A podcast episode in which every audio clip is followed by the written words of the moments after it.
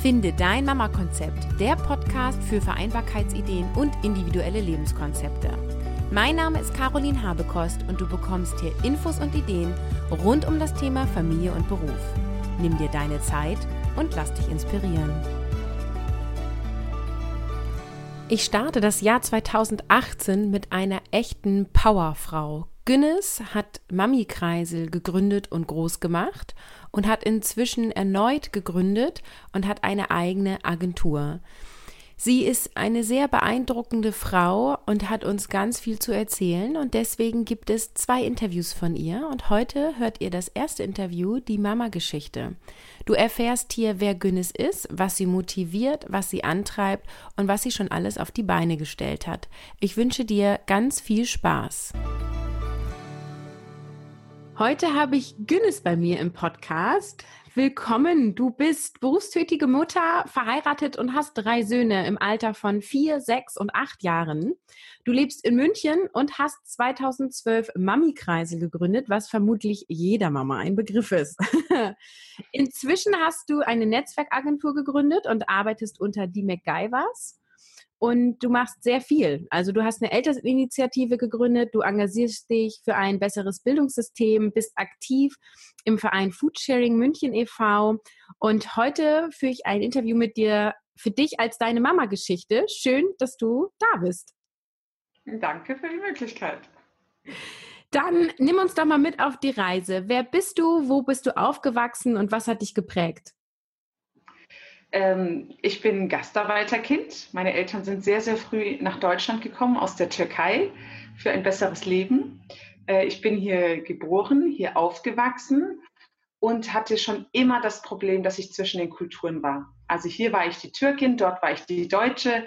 Ich fühlte mich nirgends zugehörig. Nichts fühlte sich heimatlich an.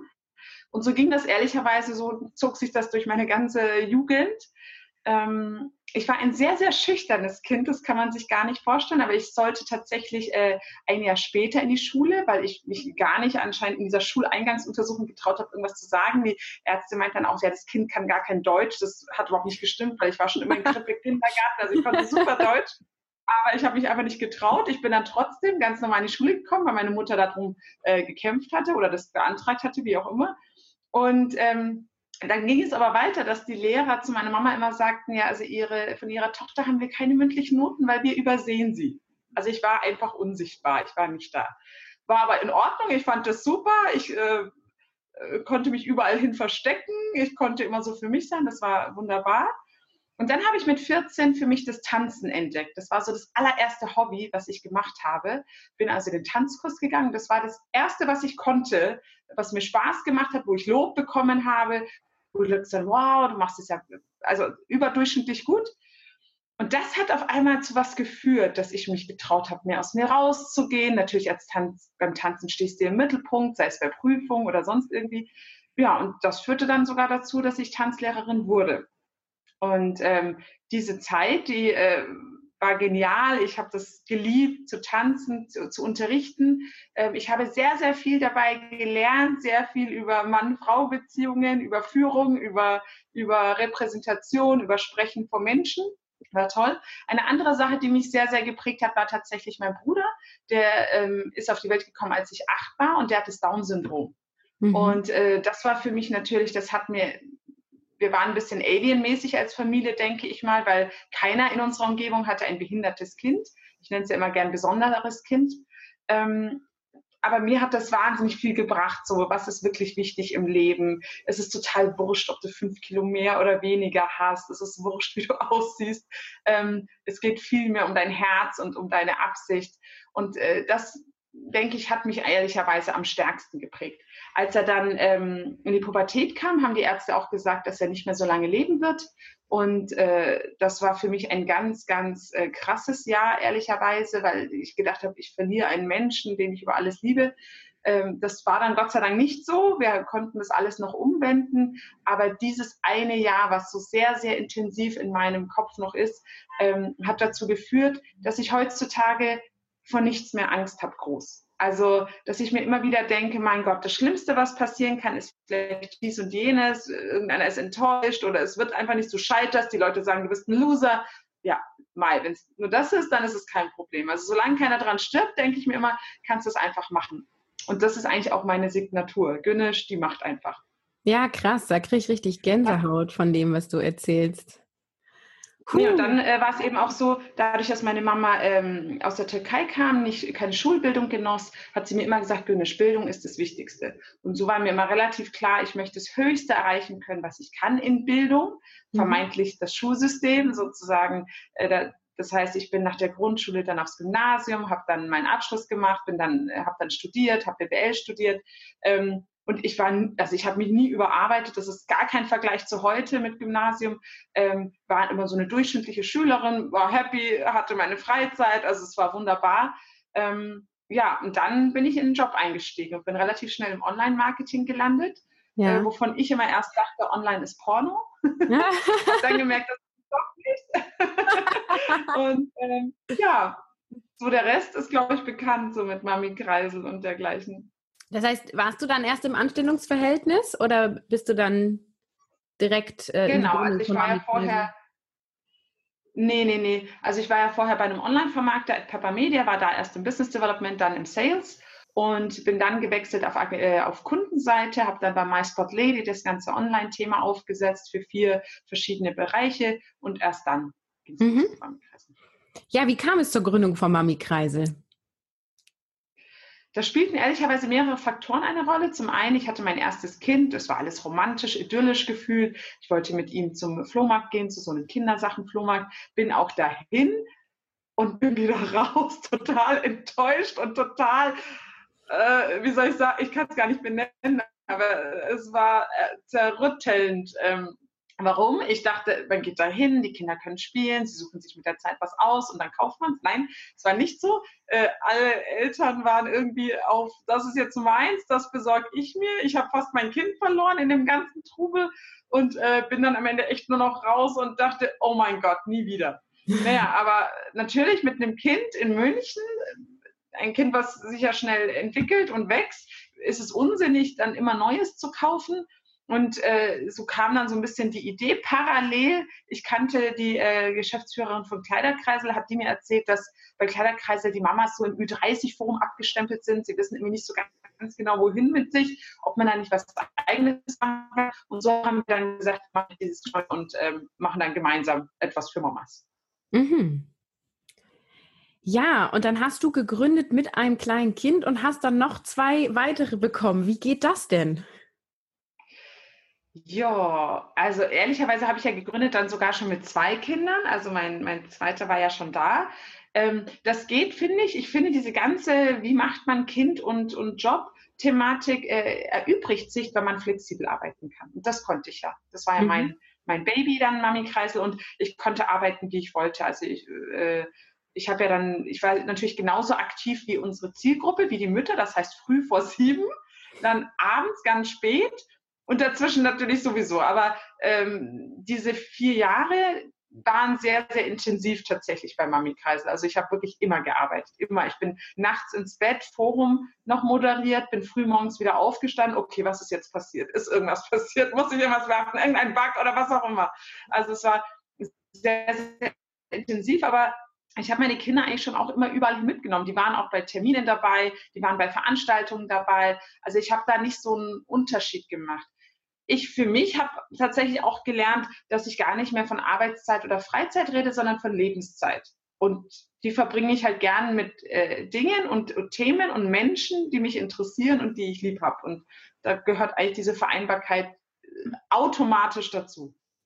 Okay, und wie hast du das, ähm, also wenn, hast du die Kinder alleine betreut oder waren sie in der Krippe oder wie hast du das geregelt? Nee, genau. Äh, parallel ging es eigentlich dann vor Mami-Kreisel ja schon los, dass äh, mein Mann sind ja hierher gezogen nach München. Das heißt, wir haben keine Familie da, keine Großeltern und dergleichen.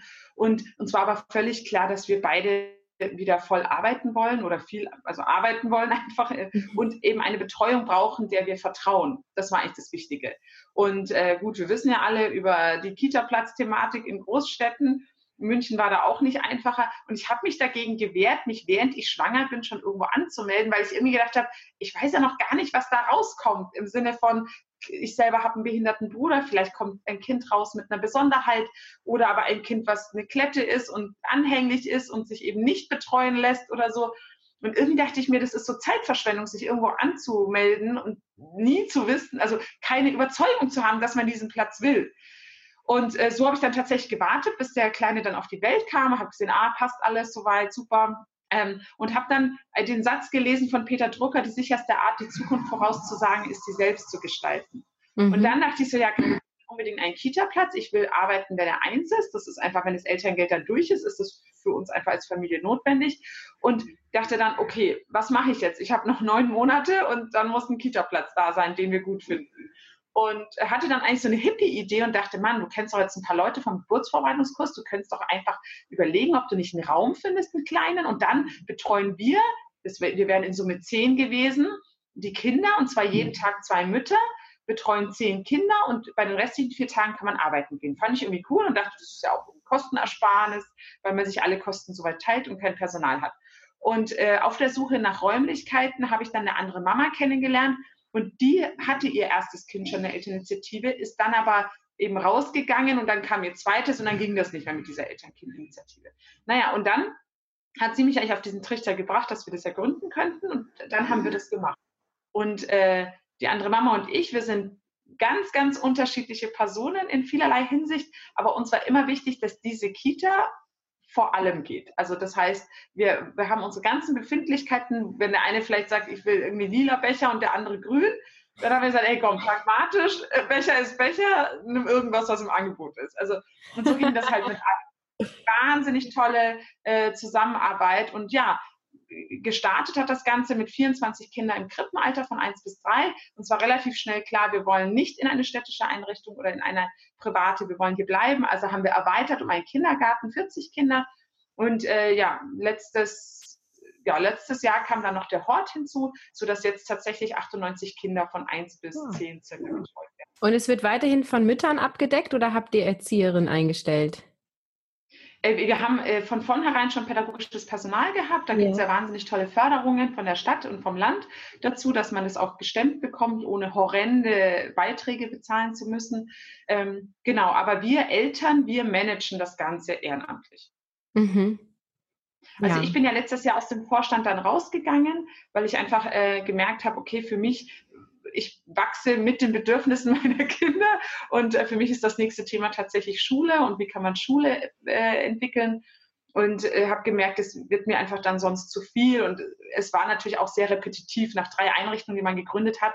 Ich wusste, mehr geht da nicht, weil, weil also es wird nicht größer im Sinne von Kinderanzahl, aber es kann natürlich größer werden in anderen Themen. Und dann habe ich eben die Fundraising-Gruppe bei uns initiiert, zu sagen, okay, äh, wenn wir jetzt nicht gründen und damit neue Gelder akquirieren können, dann müssen wir die Gelder woanders herbekommen, damit unsere Kinder und unser Team einfach schöne Sachen machen kann und wir immer finanziell gut dastehen. Das habe ich sozusagen noch so als Abschied gemacht und bin dann aber raus und engagiere mich verstärkt jetzt im Schulbereich und im Lebensmittelverschwendungsbereich. Genau.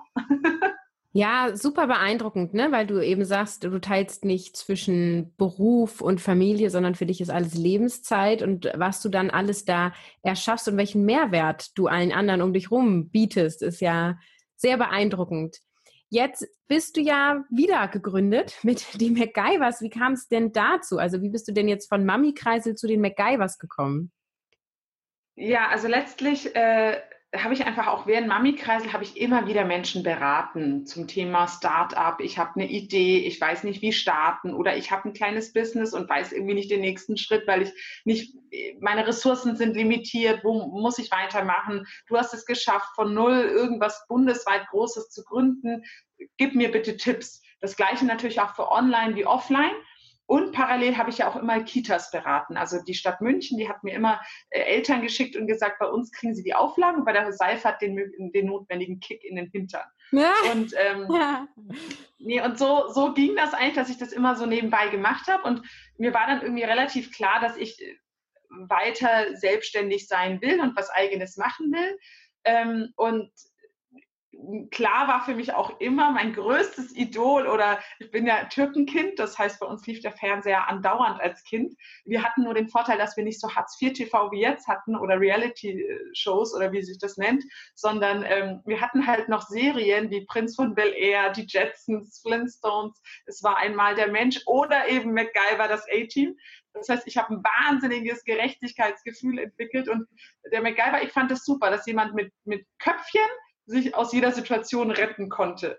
Und mir war immer klar, wenn ich was mache, dann muss irgendwas mit ihm zu tun haben. Und äh, so war klar, als ich wusste, ich mache die Agentur und, und bringe da eigentlich alles ein, meine Erfahrung, meine Expertise, meine Leidenschaft okay, wie heißt sie? Gönisch Seifert ist jetzt nicht der einfachste Name als URL. Und dann dachte ich so, okay, komm, es muss irgendwas mit MacGyver sein. Und äh, dadurch, dass ich natürlich weiß, alleine schafft man nicht so viel wie zu mehreren, habe ich gesagt, okay, ich kenne so viele tolle Leute im Design, in, in, in IT, in Strategie, in Branding, in sonstiges, dass ich gesagt habe, komm, wir alle zusammen, lasst uns was machen und das Ganze unter dem Dach die MacGyvers.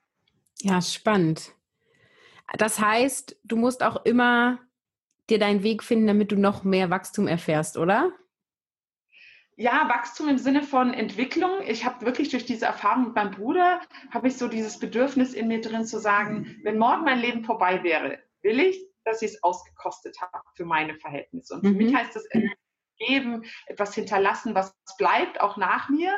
Ähm, Vorbild sein, das sind so meine Themen und ich mag es einfach enorm, neue Sachen auszuprobieren, wo ich mich nicht so sicher fühle erstmal, weil ich so oft die Erfahrung gemacht habe, dass man ein, zwei, drei Jahre später sagt, wow, also ganz easy, das geht total einfach. Aber am Anfang stehe ich genauso dann denke, okay, okay, wie war das jetzt? Was muss ich jetzt hier wie machen? Bei der Kita war das eben so, da hatten wir diesen inneren Willen, einen Platz für unsere Kinder zu haben. Wir haben null Ahnung gehabt. Und das heißt, wir haben wirklich, äh, die ersten Monate sind von A nach B gelaufen, Bank, Stadt, KKT, sonstiges, haben nichts verstanden. Wir hatten mehr Fragen als Antworten. Und auf einmal nach vier, fünf Monaten machte es klack und alles fügte sich zu dem Bild zusammen. Und deswegen habe ich ein enormes Durchhaltevermögen bei neuen Themen und denke mir immer, okay, du checkst es gerade gar nicht, aber lies einfach nochmal einen Text oder frag nochmal eine Person oder sonstiges.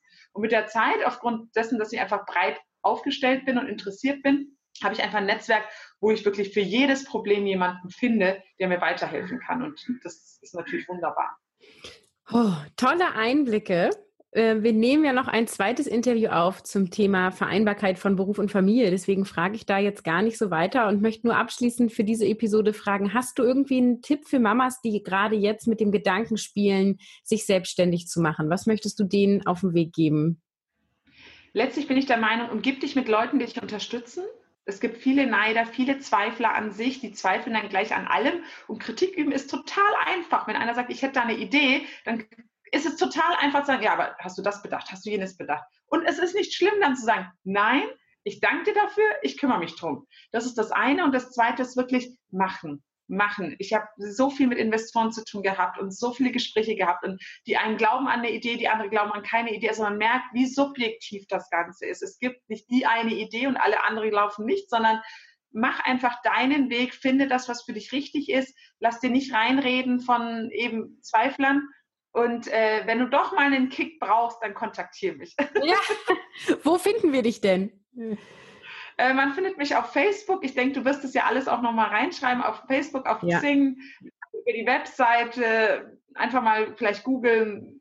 Ja, also äh, jeder ist herzlich eingeladen, sich bei mir zu melden. Ich freue mich enorm, wenn wir uns da gegenseitig unterstützen können und einfach mehr machen können, als wir alleine sind. Ja, schön. Das nehmen wir als Schlusswort. Ich verlinke alles und sage für heute Tschüss. Tschüss. Ich freue mich, dass du mal wieder zugehört hast. Kommende Woche gibt es dann das zweite Interview mit Günnis, wo wir über das Thema Familie und Beruf und Vereinbarkeit sprechen und sie ganz viele Tipps und Denkansätze gibt. Du darfst dich also darauf freuen. Wenn du nicht bis kommenden Dienstag warten kannst, dann lade dir doch mein kostenfreies E-Book runter, 45 Vereinbarkeit-Hacks. Die kannst du dir runterladen unter www.carolinhabekost.de slash Vereinbarkeits-Hacks. Ich wünsche dir damit ganz viel Spaß und bis nächste Woche.